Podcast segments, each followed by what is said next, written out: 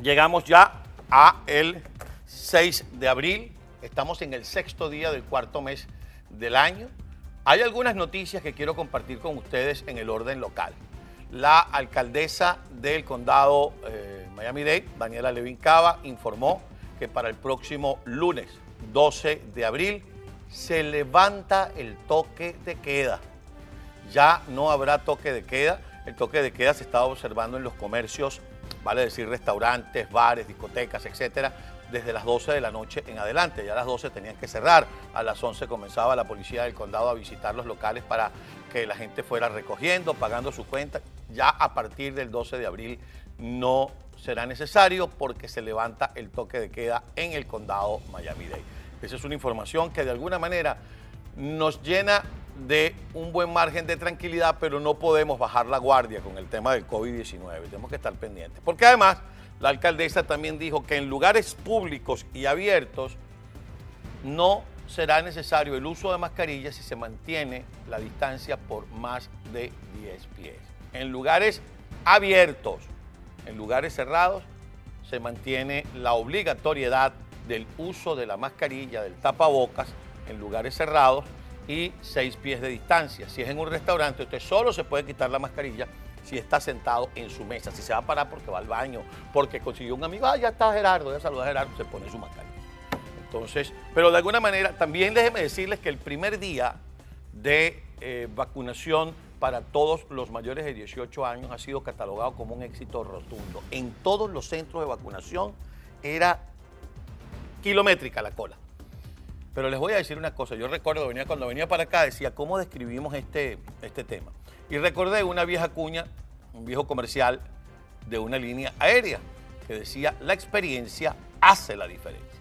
Como ya todos los equipos de trabajo tienen la experiencia de cómo se está manejando el plan de vacunación, entonces ahora los muchachos de 18 años en adelante pueden escoger con quién se van a vacunar si es con Johnson Johnson, si es con Moderna, si es con Pfizer. Por ejemplo, usted quiere Johnson Johnson, usted se va a Miami Dade College North Campus, porque allí solamente están vacunando con Pfizer, segunda dosis. Ya. Usted quiere Pfizer. Además, en Miami Dade North Campus no pide cita, usted por orden de llegada. ¿Qué le parece? Maravilloso. Si usted quiere Moderna, se mete en los automercados Publix, en la página, pide la cita. Si usted quiere Pfizer, bueno, va, los que ya están por segunda dosis, obviamente le toca Pfizer. Entonces, usted entra en la página del condado. Aquí en la ciudad de Doral también van a vacunar, eh, hoy creo, están vacunando. Qué maravilla, de verdad. Eso nos encanta y nos encanta poder darles esas noticias. Bien, mis queridos amigos, tenía que hacer una referencia, una mención al fallecimiento de varios venezolanos Freddy Ceballos, presidente de la Asociación Farmacéutica de Venezuela, falleció víctima del COVID-19. El cantante venezolano Henry Stephen, el creador, el que popularizó el limón limonero, un vaso de vino, guitarra y canción, te he perdido. Eh, como le decíamos cariñosamente y a los amigos que no son venezolanos, esta expresión no es para nada segregacionista ni racista le decíamos cariñosamente el negro Stephen. Se fue Henry Stephen, vi en las redes sociales que la gente le caía encima porque era chavista.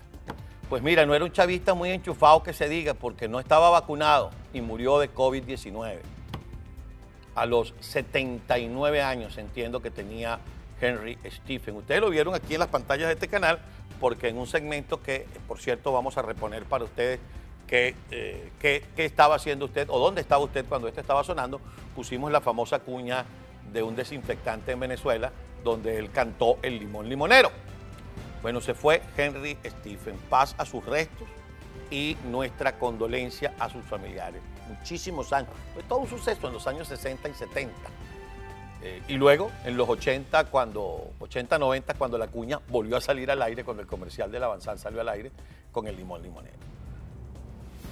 Esto me lleva primero a decirle a mi querido amigo Rómulo en Máster, nos vamos todos para la aplicación.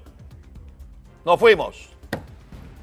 Me lleva a querer decirle, mis queridos amigos, que qué estupidez dijo Padrino ayer en esa rueda de prensa al mediodía. ¿Qué clase de estúpido es el ministro de la Defensa en Venezuela.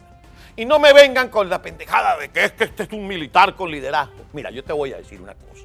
Y lo he hablado con los pocos amigos militares que tengo, porque tengo pocos amigos militares. Tengo cierto rechazo hacia los uniformes desde 1992 a esta fecha, y que me perdone. Si Hugo Chávez, que en la quinta paila permanezca, no hubiese llegado a la presidencia de la República, ninguno de estos imberbes habría sido general. Porque ¿qué hizo Hugo Chávez? Escogió lo peorcito de la Fuerza Armada y comenzó a darles poder. ¿Por qué? Porque era la única manera de garantizar fidelidad. Porque esos tipos no habrían llegado a donde llegaron con un gobierno serio, con un presidente serio y con un país con instituciones. Y no me vengan ahora a decir que en la época de la Cuarta República los que le llevaban un, quesito a las amantes del presidente eran los que ascendían, porque es probable que eso hubiese pasado. Pero yo recuerdo que en el país se formaron de verdad hombres dignos y útiles a la patria en la Fuerza Armada Nacional que defendieron al país contra la amenaza interna, contra amenazas externas, contra los irregulares y que pacificaron el país. Y lo pacificaron primero derrotándolos militarmente. Y después de haberlos derrotado, la democracia le dio la oportunidad que se integraran políticamente. Padrino, es esa basofia, ese bagazo que quedó de ese tamiz que Hugo Chávez le aplicó a la Fuerza Armada. Vladimir Padrino es un traidor a la patria, porque en vez de estar defendiendo a una parte de la guerrilla colombiana, debería estar defendiendo a los 26 millones de venezolanos que todavía quedan allá y que necesitan ser vacunados. Y si es verdad que la famosa ecuación de Norberto Ceresole, caudillo, pueblo, ejército, funcionara, el caudillo y el ejército estarían sirviéndole al pueblo en este momento para que todo el pueblo de Venezuela fuese vacunado y no se nos estén muriendo los venezolanos de a montones con cifras que se ocultan. Esa es la consecuencia de tener un gobierno militar palurdo, ladrón, narcotraficante y terrorista. Esa es la consecuencia de tipos como García Carneiro, como Vladimir Padrino López, como Remigio Ceballos, como Maniglia y su pandilla.